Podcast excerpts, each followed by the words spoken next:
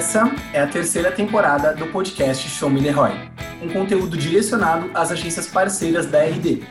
A cada semana, um novo episódio. E em cada episódio, novos convidados para oferecer a você, parceiro, dicas e estratégias para estar sempre um passo à frente nos temas de marketing, business, vendas, gestão e, claro, cada um dos nossos produtos de RD Station. O meu nome é Gênesis Garcia e eu faço parte de um time de especialistas de capacitação de parceiros aqui na RD. Eu vou intermediar esse episódio junto com a minha parceira de equipe, a Priscila Imen.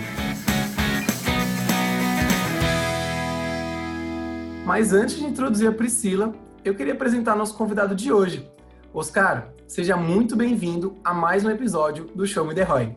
Nesse episódio, nós vamos entender como direcionar nossos esforços investimentos para mover o ponteiro certo dos nossos clientes. Uh, obrigado, Gênesis. Obrigado, Priscila.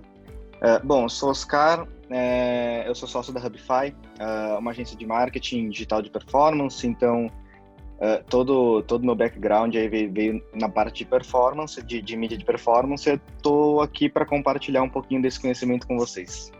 Show de bola. Oscar, eu já queria abrir esse episódio e fazer uma pergunta que é aquela pergunta tabu. A gente gosta de, de começar ali para essas perguntas que são mais abrangentes para a gente ir afunilando ao longo do conteúdo. Então, cara, a gente sabe que existem as tão famosas métricas de vaidade, que não que, que não ajuda a gente a crescer, mas que às vezes ajuda a enfeitar um projeto que não está apresentando o ROI. Você pode nos dar exemplos dessas métricas e nos explicar o motivo delas serem denominadas assim? Bom, vamos lá. É, métrica de vaidade, na realidade, qualquer métrica ela pode ser de vaidade, tá? É, o que denomina uma métrica ser de vaidade ou não, ela está relacionada diretamente com o objetivo do negócio. Então, por exemplo, é, as grandes métricas de vaidade ali que todo mundo fala é, é seguidores, curtidas, compartilhamentos e por aí vai. Só que uh, isso vai muito de segmento para segmento. Por exemplo, Teve uma vez que, que eu vi uh, que a gente estava atuando com um segmento de, de, de, show business, que era um cantor. No caso dele, seguidores, uh, o número de seguidores era atrelado diretamente uh, ao cachê que ele cobrava. É, nesse caso, não é uma métrica de vaidade, é uma métrica, é um KPI, é uma métrica principal. assim como, se você tem um e-commerce, se você é um, uh, uma empresa B2B que vende uh, software de alguma coisa. Grandes chances dessa, dessa métrica, curtidores, seguidores e por aí vai, uh, tá zero relacionado com o seu objetivo de negócio, tá?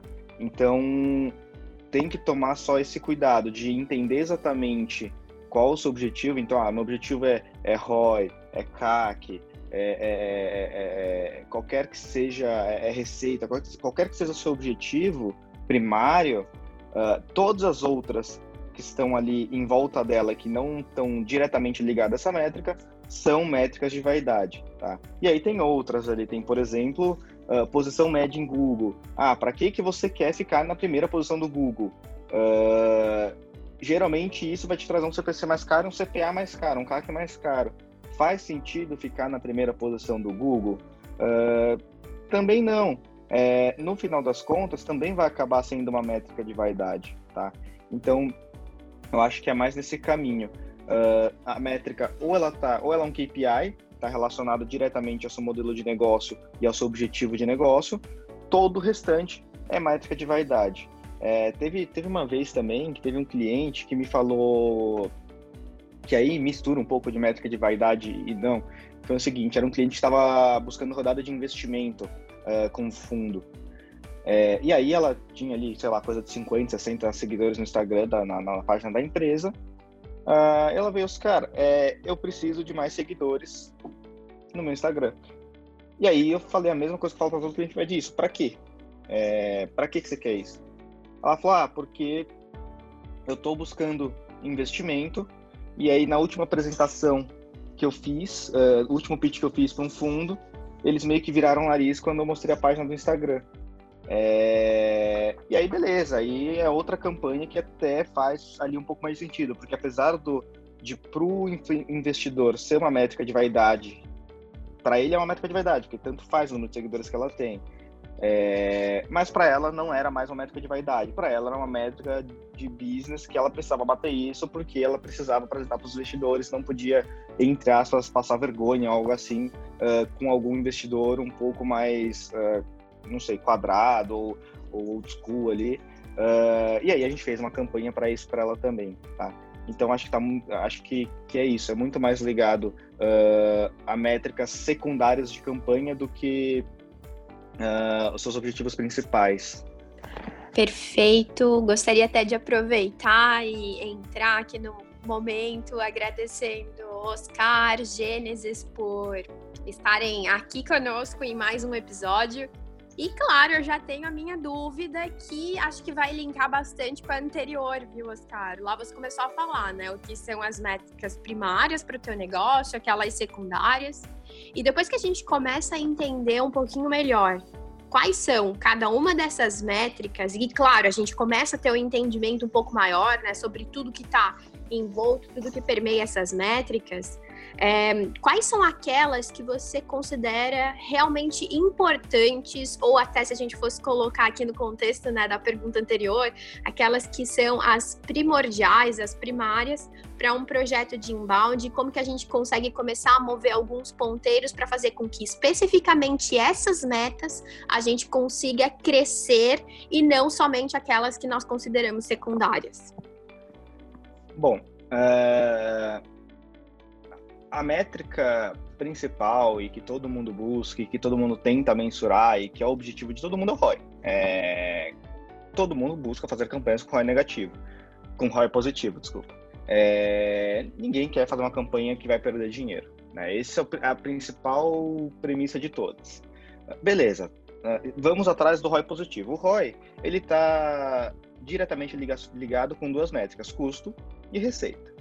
Uh, aqui, particularmente, ao invés de, por exemplo, fazer aquele, uh, aquele ROI last click, que a gente chama aquele ROI de e-commerce, que é quanto eu gastei pela venda versus quanto de receita eu trouxe pela venda, eu gosto de fazer uma conta um pouco diferente. Eu gosto de fazer, por exemplo, uh, ao invés de o custo da venda, fazer com o CAC, o custo de aquisição do cliente, mais somado com todos os outros custos que eu tenho embutido nele. Uh, e a receita, ao invés de dar receita, uh, utilizar o LTV, o Lifetime Value. Por quê? Uh, porque um cliente que compra no seu e-commerce, ele não compra uma vez. É, e a primeira vez ele compra por mídia, depois você consegue ficar impactando ele via, via, via, via inbound marketing, via, via, via e-mail marketing. ele, você vai estar com a marca mais forte, ele vai começar a pesquisar no Google, ele já conhece você. Então, essa primeira venda que vai ser um pouco mais cara porque você está atrás, você trouxe ele por mídia, que é um algo mais imediatista e algo mais caro, depois você consegue rentabilizar por outros canais. Então vamos lá. Falando de ROI, a gente tem duas métricas: custo, falando de CAC, e LTV, falando de receita. Quando a gente fala de CAC, uh, a gente tem infinitas maneiras de trabalhar o custo de, de, de marketing que eu tenho com esse cliente, né? Uh, você tem ali toda a parte é, de, de mídia paga para calcular, e aí você tem todo aquela, aquele, aquele monte de coisas que você pode fazer para reduzir o custo do CAC. Uh, ah, um pouco a longo prazo, sim, uh, só que você reduz, que é trabalhar SEO, trabalhar muito bem a parte de fluxo automação de marketing, uh, trabalhar muito bem a parte de conteúdo e material rico. É, são ferramentas que são a longo prazo, porém você consegue baratear bem esse custo do CAC. Além disso, uh, para mídia paga, o que você pode fazer para baratear o, o, o CAC? Uh, trabalhar fundo de funil. Por que trabalhar fundo de funil? Porque a partir do momento que já tem uma demanda pré-existente no mercado buscando o seu produto ou serviço, ainda não faz sentido, e você não está aparecendo para ela, ainda não faz sentido você trabalhar topo e meio de funil. Para que que eu vou? Uh, pra, qual que é o objetivo de você trabalhar o topo de funil? É você criar uma demanda. Para que que você vai criar uma demanda se você ainda não está trazendo toda a demanda já pré-existente. Então, primeiro trabalho fundo de funil para trazer uma demanda pré-existente de mercado. Depois que você vê que esgotou essa demanda pré-existente de mercado, que aí é Google, as principais palavras fundo de funil, aí sim você vai trabalhar as palavras de e-mail e topo, mas obrigatoriamente tem que começar pelo fundo. Uh, esses são os principais pontos para você trabalhar o CAC ali, na, na minha opinião, tá? Uh, e depois disso, a gente tem a receita, né? O, o, o, lifetime value do cliente, o LTV. É, como que você aumenta esse LTV? Bom, uh, tem como. É, geralmente, aumentar valor é, é, algo um pouco mais uh, sensível, mas tem como aumentar o valor de mensalidades, sabe? É, outra coisa, uh, não tem problema você pagar caro para trazer um usuário, até mesmo sair no prejuízo. É, porque é o seguinte, a primeira vez que você vai trazer, ele só traz a mídia paga. Então, não tem problema você sair ali com ROI, uh, um ROI que seja, que você fique no 0 a 0, né, dependente da, independente do, do setor. Ah, ROI de e-commerce tende a ser 5, 4 para ficar no 0 a 0. ROI de SaaS, o ROI é, é, é muito melhor, né? Uh, então, assim, tem como você gastar um pouco mais no começo, tá? Tem como você gastar um pouco mais para trazer o primeiro usuário, para ele conhecer você. Então, ah, você ceder um pouco o ROI na primeira venda. Porém, no restante, você vai ter toda a parte por trás de background rodando uh, de fluxos, de e-mails, newsletters, conteúdos, uh, materiais fixos, tudo, todo aquele monte de estratégia de inbound que vai baratear depois uh, o custo de aquisição das próximas vendas, tá? Então, assim, é, trabalhe sempre o CAC total do cliente, não só da primeira venda, de tudo. Trabalhe não só a receita da primeira venda, trabalhe a receita do lifetime do cliente. É, e assim você consegue ter uma visão melhor uh, de cada cliente e saber exatamente onde atuar. Perfeito. Você trouxe um gancho que eu achei muito bacana da gente destrinchar um pouco mais, e a minha próxima pergunta é justamente de encontro a, a, a ela. A gente sabe que, com o passar dos anos, o alcance orgânico das redes sociais e do Google tem sido cada vez mais escasso. E a solução para lidar com isso de forma eficiente tem sido as mídias pagas. Tendo isso em vista, quais as melhores práticas que você tem para ter um ROI saudável nas ações de mídias pagas, Oscar? Vamos lá. É... Primeiro, não, não olhe é, para as métricas de vaidade. Não vou dizer não olhe, é, não tome decisões baseadas em métrica de vaidade, tá? Olhar, todo mundo vai olhar, vai ver quantos seguidores tem e tudo mais, não tem como. Mas não use isso para tomar decisão nenhuma. É, a não ser que seu objetivo seja, por algum motivo, crescer o número de seguidores. Uh, mas sempre tome decisões com base nas principais métricas de acordo com o objetivo principal da empresa. Esse é o principal ponto. É, segundo ponto. Você qualquer campanha que, que, que, que você faça, seja no Google AdWords, seja no Facebook Ads, seja no LinkedIn, você tem segmentações mais topo de funil, segmentações mais fundo de funil. É, comece trabalhando sempre, obrigatoriamente, pelo fundo de funil, tá? Porque é uma demanda pré-existente no mercado. Se, vamos supor, eu vendo iPhone, é, para que que eu vou querer fazer conteúdo topo de funil do tipo uh, qual o melhor iPhone, qual o melhor celular, uh, características do iPhone, sendo que tem um monte de gente buscando comprar iPhone e tal, é, é, uma demanda, é uma demanda já pré-existente no mercado. Pega essa galera, coloca para dentro, converte, que a taxa de, de, de conversão vai ser gigantesca e, e imediata. É melhor do que você pensar daqui uh, numa venda daqui é, 10 meses. Isso falando só de mídia paga, tá? Uh, ah, para SEO é completamente oposto. Para SEO você tem que trabalhar a longo prazo porque uh, o SEO ele não, não, não vai te trazer retorno uh, ali no curto prazo. Curto prazo quando eu digo imediatista, tá? Na, na, no dia, na semana. SEO vai trabalhar um mês, dois, três, lá para frente. Então é isso. Vamos, pro, vamos começar primeiro por onde? Ah, para o Google Ads. Por quê? Porque o Google Ads você consegue entender exatamente a necessidade do cliente. Uh, você sabe o que ele está buscando e não necessariamente a sua persona. Então, por exemplo, de que adianta eu vendo Ferrari? Eu vou em segmento a 100 pessoas mais ricas do Brasil uh, para minha campanha de Ferrari. Mas eu não sei se a pessoa gosta de carro de super esportivo, eu não sei se a pessoa já tem Uh, se ela é apaixonada por Lamborghini e não tem nenhuma Ferrari, você não sabe isso. Mas se você vai no Google e busca uh, usuário e, e, compra palavras relacionadas a termos que são de compras de Ferrari, você vai ter possivelmente mais sucesso, né? Possivelmente porque isso vai funciona para 99% dos casos. Vai ter algum outro ali que vai fugir da curva. Uh, então é isso, sempre do fundo do funil para o topo. Quando a gente fala em Google, é relacionado à busca. Primeiro, compre termos relacionados à, à, à busca pelo seu tipo de produto ou serviço, e depois uh, outros tipos de busca. É... Para o LinkedIn e para o Facebook, é a mesma coisa. Começa trabalhando fundo de funil. O que é fundo de funil no LinkedIn? Vai ser um remarketing uh, de abandono de carrinho, negativando quem já comprou. Vai ser, depois disso, vai ser um remarketing de quem visitou os produtos. Depois disso, um remarketing da home. Depois disso, um lookalike. E só para depois de que você já está com tudo isso estourado, você vai para as campanhas abertas, lá de segmentação aberta e tudo mais. Tá? Uh, e depois que você esgota o fundo de funil e quando você vai subindo para o topo, é, a gente sabe que topo de funil, se você faz uma estratégia muito bem montada, você consegue lead bem barato. Um pouco mais frio, mas bem barato. É, a, a, minha dica aqui, eu não vou, não vou dizer que vai depender muito de, de cliente para cliente, de pessoa para pessoa, tá? Mas é tentar pensar um pouco fora da caixa e nem sempre seguir aquela receitinha de bolo, de e-book, em função da mídia paga, joga para uma LP, uh, o usuário baixa o e-book, depois monta o fluxo. É, isso funciona? Funciona. É, não estou dizendo que não funciona. A gente usa aqui e funciona. Só que pensa um pouco fora da caixa. A, as principais coisas que a gente já fez aqui e que, e que deram certo não foram necessariamente seguindo essa receita de bolo. É, o que, que, que a gente já fez aqui que deu certo, por exemplo? Vamos supor, você tem 5 mil reais para fazer e trazer um monte de lead topo de funil. Né?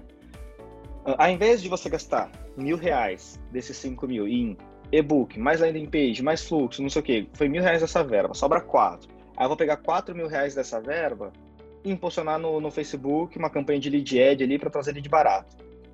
Vamos falar que você vai trazer um lead ali a 20 reais, tá? Supondo, dando um chute qualquer aqui, é uma métrica ali que a gente tem, é uma média ali de, de CPL de lead ad, 20 reais. Ah, com 4 mil reais, você trouxe 200 leads, né? Legal, trouxe 200 leads.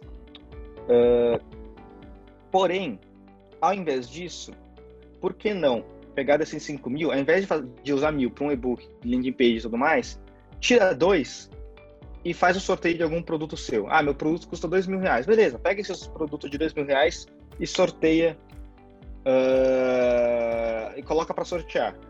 A quantidade de leads da, da mesma persona, porque assim, se a, se a gente está falando que, por exemplo, eu estou sorteando uh, um serviço, um produto, uh, uma consultoria de alguma coisa, você também vai estar tá pegando a mesma persona, né? Contanto que você não fuja da persona. É, pegando a mesma persona, uh, o produto dessa persona, gastou, utilizou dois mil reais do seu próprio bolso para dar aquele produto, aquele serviço. Beleza. Sobrou três. Desses três você coloca em mídia paga para impulsionar é, você vai ter um, um, um, CPL metade dos 20 que você teve, no mínimo, tá? Metade dos 20 você teve com a outra campanha. E aí, beleza, se você tem um CPA de 10 reais com 3 mil de investimento, você trouxe 300 leads. Já foi 50% a mais que a campanha anterior com o mesmo custo. A diferença é que você só realocou para onde vai aquele custo, tá? Isso falando que o custo de, de, de conversão foi metade, porque geralmente é muito menor do que a metade. É, então, assim, se você conseguir pensar um pouquinho fora da caixa para fazer esse tipo de, de, de ação, é, óbvio, às vezes você vai errar, faz parte, nem sempre você acerta, mas você vai conseguir ali talvez acertar um público que uh, num CPL incrível que você ainda não tenha acertado. Então, montar um sorteio, montar um quiz, montar algum outro tipo de material rico que fuja de book infográfico costuma dar muito certo. Perfeito, Oscar. Acho que a gente conseguiu até tirar algumas das dúvidas que nós tínhamos aqui sobre o tema. E uma coisa que eu queria fazer agora, queria abrir um momento que nós temos realizado nos nossos últimos episódios. Queria ver até primeiro se você topa, né? Claro, a gente te coloca ali na roubada, mas antes a gente quer conferir com você se você pode fazer ou não. Mas basicamente nos últimos episódios a gente tem feito como se fosse um FAQ, né? Aquele momento onde a gente tira as principais dúvidas que o nosso público tem ou que eles nos enviam, os nossos parceiros. E a gente queria bater essa bola bem rápido aqui com você. Pode ser? Você topa? Claro, vamos. Beleza. Então vamos lá, a gente quer entender dentro do tema que nós estamos, né? É, um pouquinho sobre performance dentro de algumas das informações, dentro de alguns dos momentos em que a gente fala ali sobre principalmente investimento e até em alguns pontos de otimização. A primeira dúvida que eu tenho é qual a recomendação que você tem, ou pelo menos o que vocês realizam né, hoje dentro da agência, quando vocês passam a distribuir a verba entre o Google Ads e o Facebook Ads?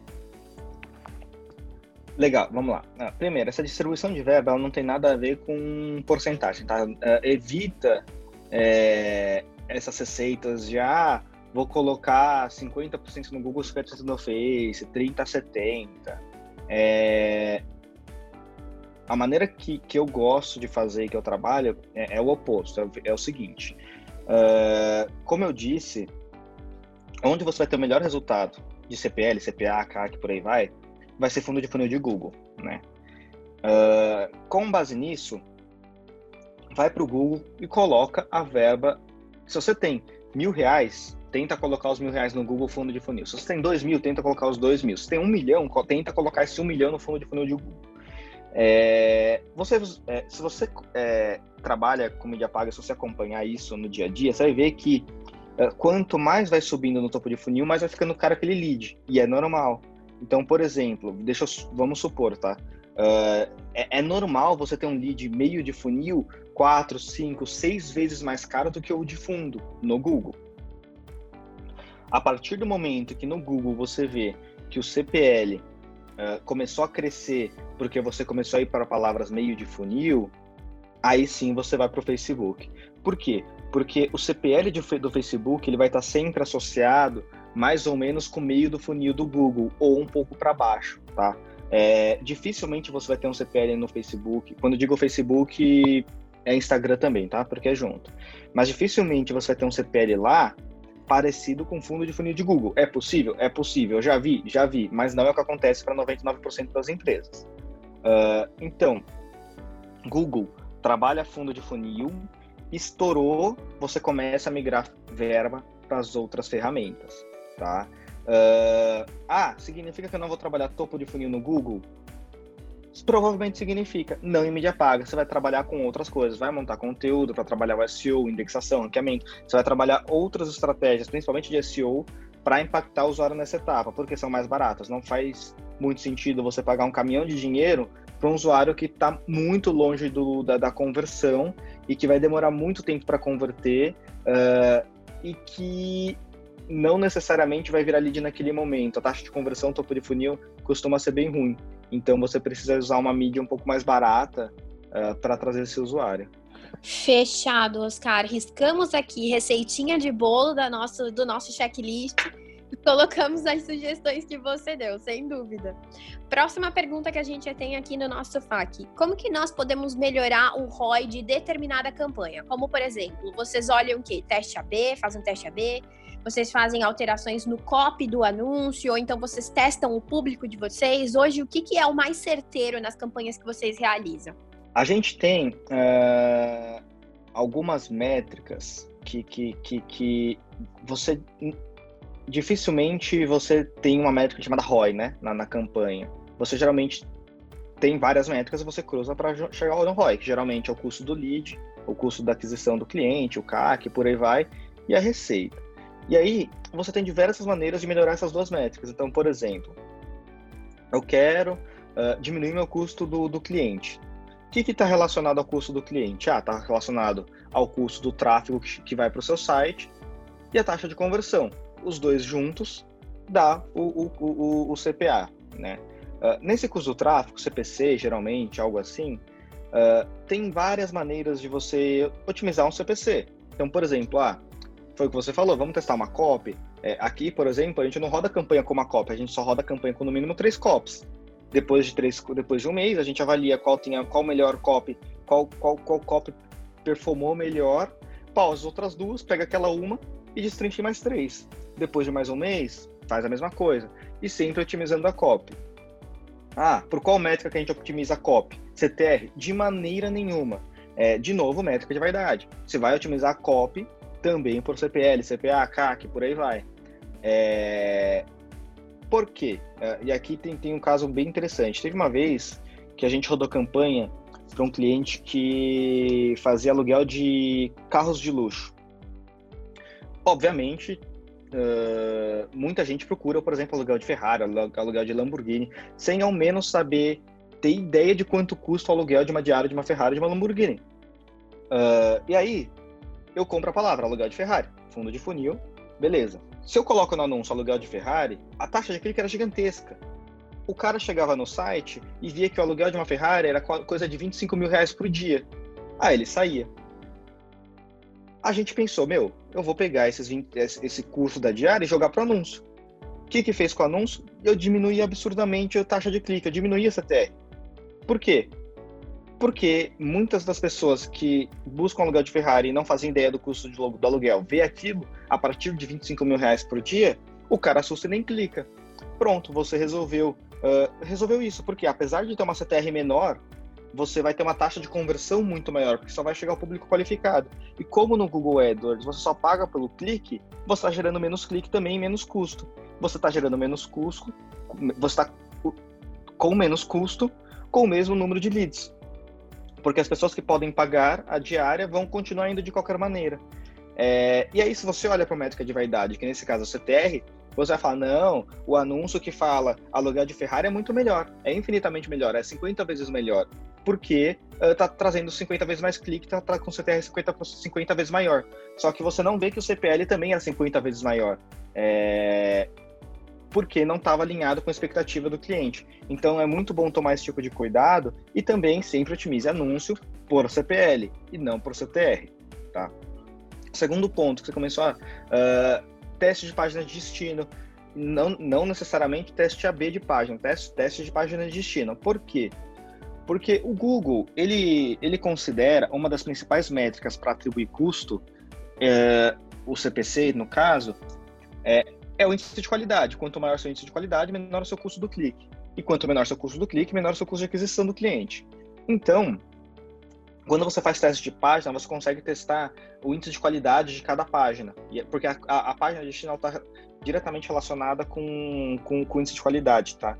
Então, você testa a página de destino e vê uh, o índice de qualidade versus CPC e, consequentemente, o CPL, de, jogando o usuário para páginas diferentes para conseguir acompanhar isso.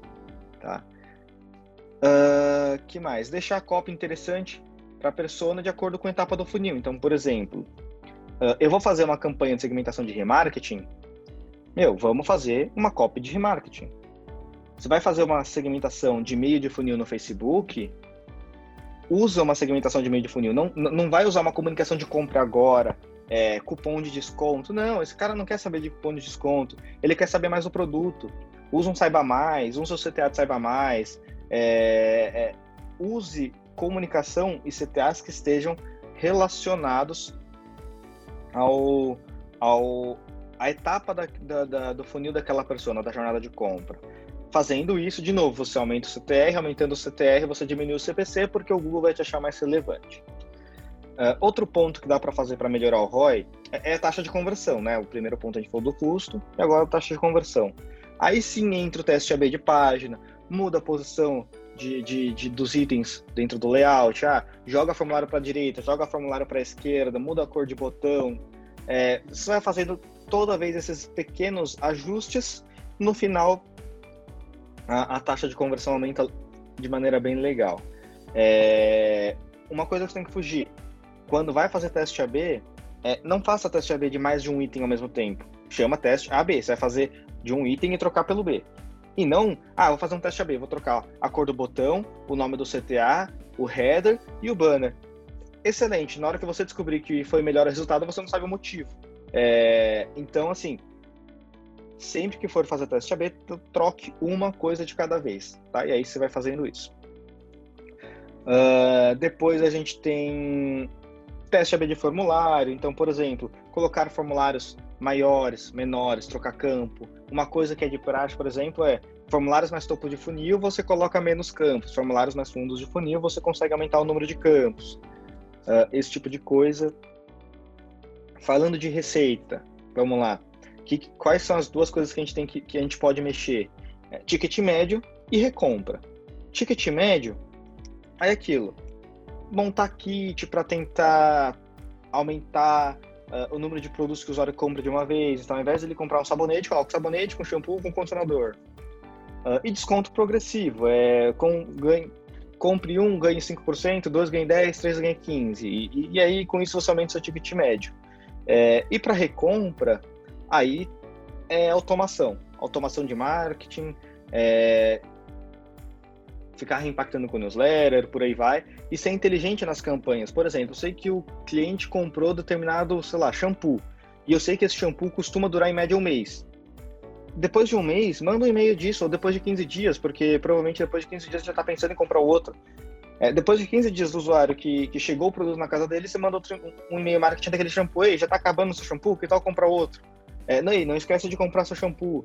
É, você consegue trabalhar esse tipo de ação uh, para trabalhar recompra, até em mídia paga, né? O usuário subir uma lista de usuários que compraram um produto faz, faz entre 20 e 30 dias determinado produto e sobe aquilo aí. É, tá acabando seu shampoo, não esquece de comprar um novo. Então você consegue trabalhar esse tipo de, de campanha, todos esses tipos de, de, de, de, de métricas para melhorar o ROI. Então é diminuir o custo do tráfego, melhorar a taxa de conversão, melhorar o ticket médio e melhorar a recompra. Melhorando esses quatro itens, não tem como. Uh, é, consequentemente o ROI melhora. Muito bom, Oscar. Falando nisso, eu ia fazer uma, até uma terceira pergunta aqui. Gê, acho que você pode tocar porque a gente já matou a terceira pergunta. A gente já falou sobre performance, a gente já falou sobre as alterações. Foi bem completinha essa pergunta, acho que a gente pode tocar. A gente fecha por aqui o nosso, o nosso é FAQ, não Q&A, tô acostumada com web, né? o nosso FAQ. Perfeito. Eu concordo, Pri. Acho que a gente entendeu vários pontos muito importantes para a gente né, é, mover os ponteiros certos ali e gerar valor no nosso projeto. Agora eu queria chegar numa fase um pouco diferente, Oscar. A gente já gerou os resultados e agora a gente precisa acompanhar isso ao longo do tempo. E, e, e além de acompanhar, né, eu acho que fazer isso de uma maneira mais estratégica, intencional, para a gente conseguir tirar insights dessas análises. Como que a gente pode fazer isso? Legal, vamos lá. Primeiro, você tem que montar um planejamento, né? Então, por exemplo, para planejar a campanha, qual que vai ser a principal métrica que você vai acompanhar? Uh, não adianta querer melhorar 100 métricas ao mesmo tempo. É, para cada determinado projeto ou ação, você tem uma métrica de acompanhamento.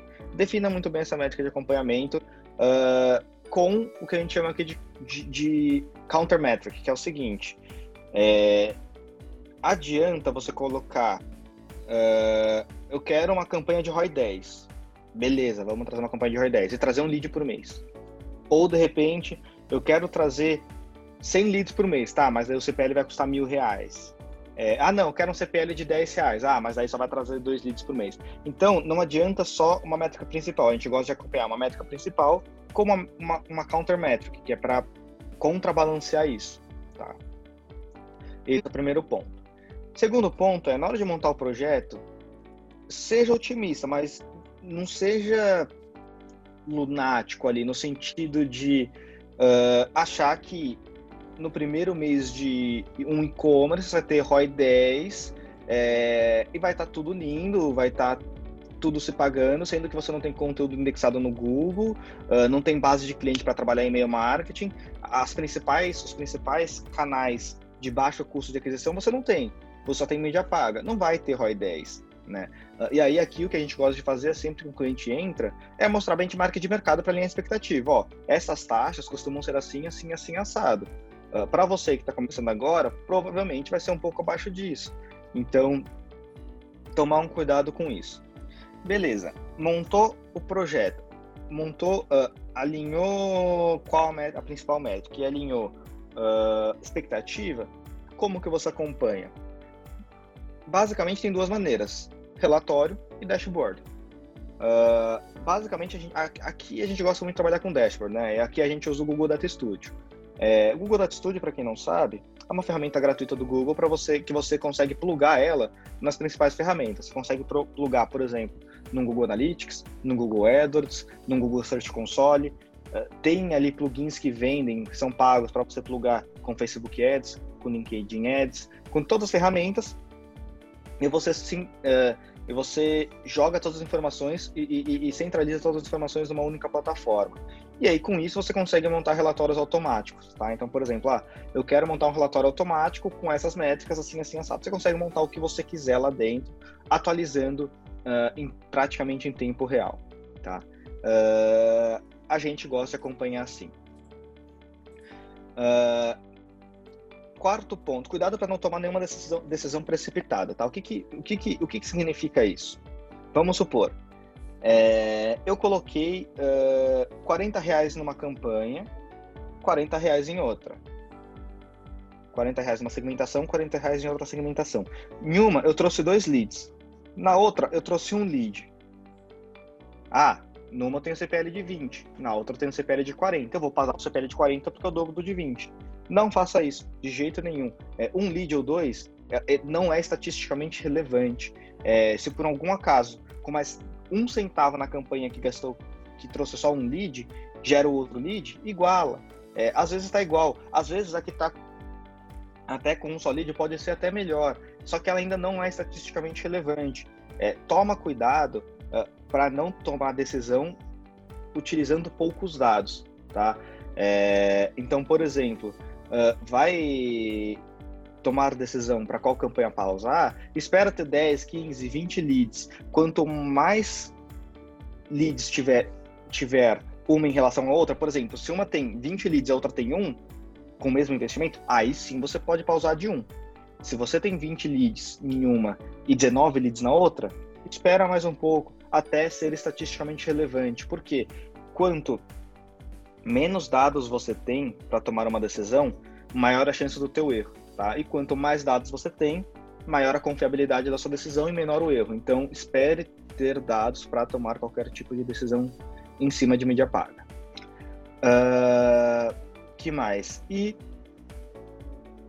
outro ponto importante, assim, uma coisa que eu vejo muita gente fazer, é, vai montar um relatório, vai acompanhar uma métrica e tudo mais, uh, evita colocar em relatório, é, apresentar para alguém volume de leads de ferramenta de mídia, tá? Então, por exemplo, uh, leads direto da plataforma do Facebook Ads, leads direto da plataforma do LinkedIn Ads, até o do Google Ads, se ele não tiver integrado com o Google Analytics, se você usar a tag de conversão do Google Ads, evita levar aquele tipo de informação de conversão. Por quê? Essa tag de conversão, ela serve para otimizar a campanha. Ela vai otimizar de acordo com os usuários que uh, dispararam naquela tag, que compraram, por aí vai. Ele vai disparando e vai otimizando a campanha com base naquilo, usando o machine learning deles. Uh, porém, não sei se já aconteceu isso com vocês, mas já aconteceu, acontece com todo mundo. Uma hora vai acontecer.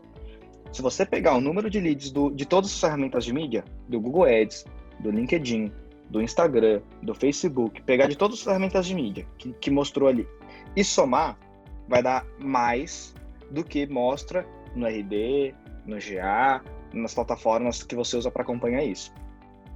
Tá? Isso por quê? Porque tá errado? Não, não tá errado, tá certo. Só que é diferente a maneira de mensuração de dados. Então, por exemplo, enquanto o Google Analytics enquanto o RD Station vai olhar o, o, o canal de onde veio aquele lead, então, por exemplo, é, que é o último canal, tá? Uh, o usuário entrou por uma campanha de Facebook no seu site, porque ele viu uma peça, clicou, foi pro site, ele saiu. Depois ele buscou no Google lá, clicou num orgânico, foi pro site, saiu. Depois ele entrou por Google Ads, buscou lá de novo, entrou e saiu. E depois ele comprou por orgânico.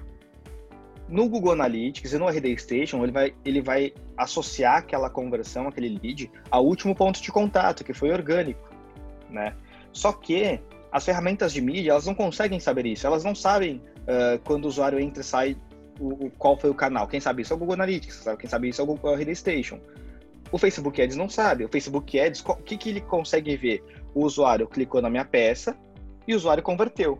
Foi 12 dias depois? Foi 12 dias depois. Mas o Facebook não, não associa isso. Ele associa, clicou na peça e converteu. Então o Facebook vai jogar a conversão para ele. Assim como o Google AdWords vai jogar conversão para ele, se tiver sido com a tag de conversão e não pela integração. Se, se você integra automaticamente, fica perfeito. Mas se você coloca a tag de conversão, o Google AdWords vai pensar: o usuário clicou no meu anúncio e depois de três dias converteu. A conversão é minha. Então, você, você vai pegar uma conversão do Facebook, uma conversão do Google Ads, que se você somar, você vai ter duas, você vai olhar no GA e no RD vai ter zero, porque vai estar jogando para orgânico. É, pra, e aí, para modelo de relatório, isso é muito ruim, porque você vai ter um relatório que não se conversa. É, vai, vai parecer meio esquizofrênico, sabe? E aí, até, principalmente para relatório gerencial, para diretoria, uh, é sempre relatório do RD, do GI e tudo mais, e, e as tags de conversão das ferramentas você usa para otimizar, tá?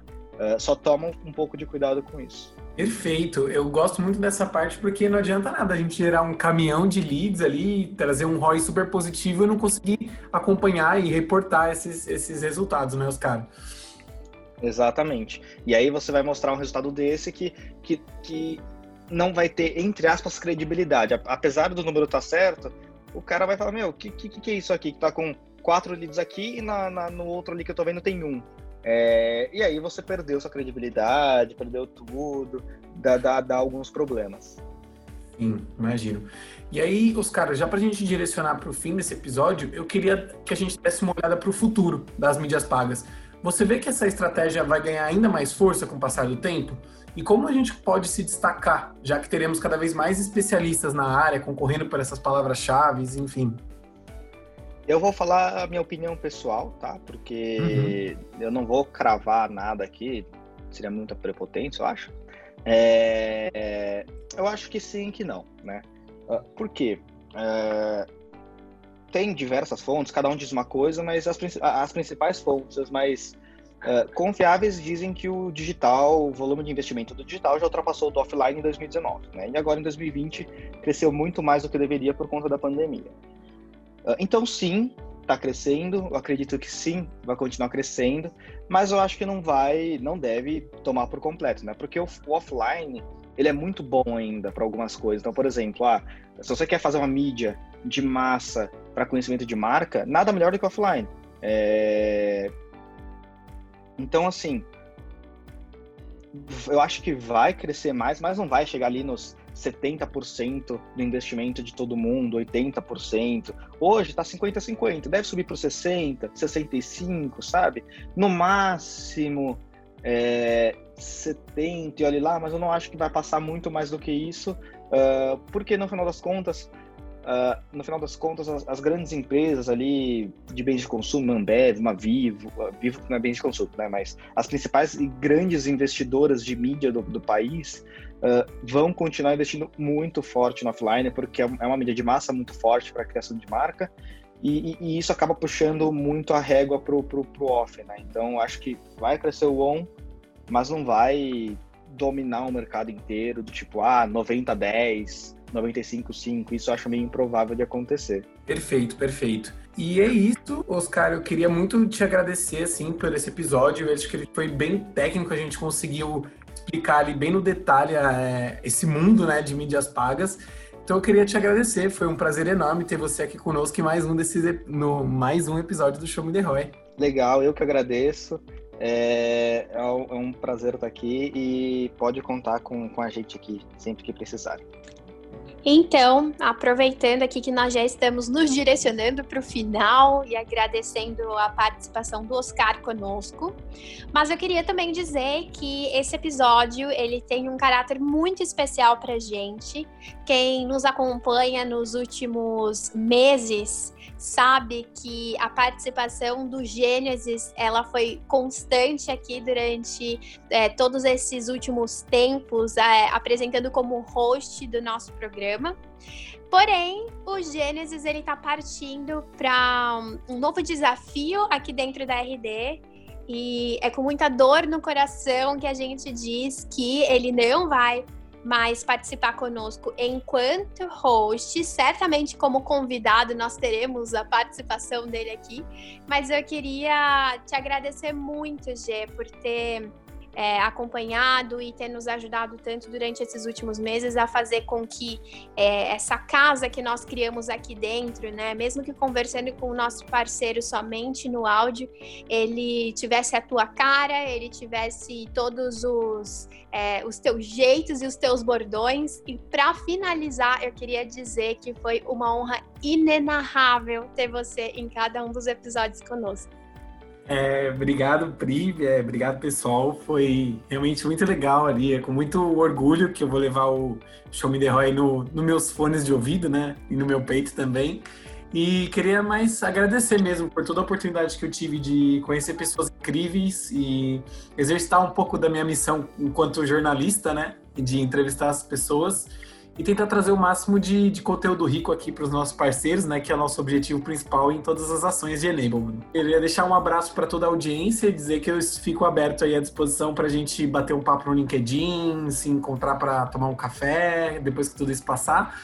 Mas que foi uma honra inenarrável estar tá aqui durante esse ano com vocês. É isso aí, pessoal. Então, sim, o Show Me Roy, ele continua. O Gênesis, ele vai somente sentar na cadeira ao lado Mas na semana que vem, é claro, nós estaremos juntos. Agora eu vou estar diretamente com vocês, vocês não vão aguentar mais me ver no webinar e podcast, enfim. Mas a gente vai trabalhando juntos, né? A gente se encontra então na semana que vem. Tchau, tchau, pessoal. Obrigada, G. Tchau, tchau.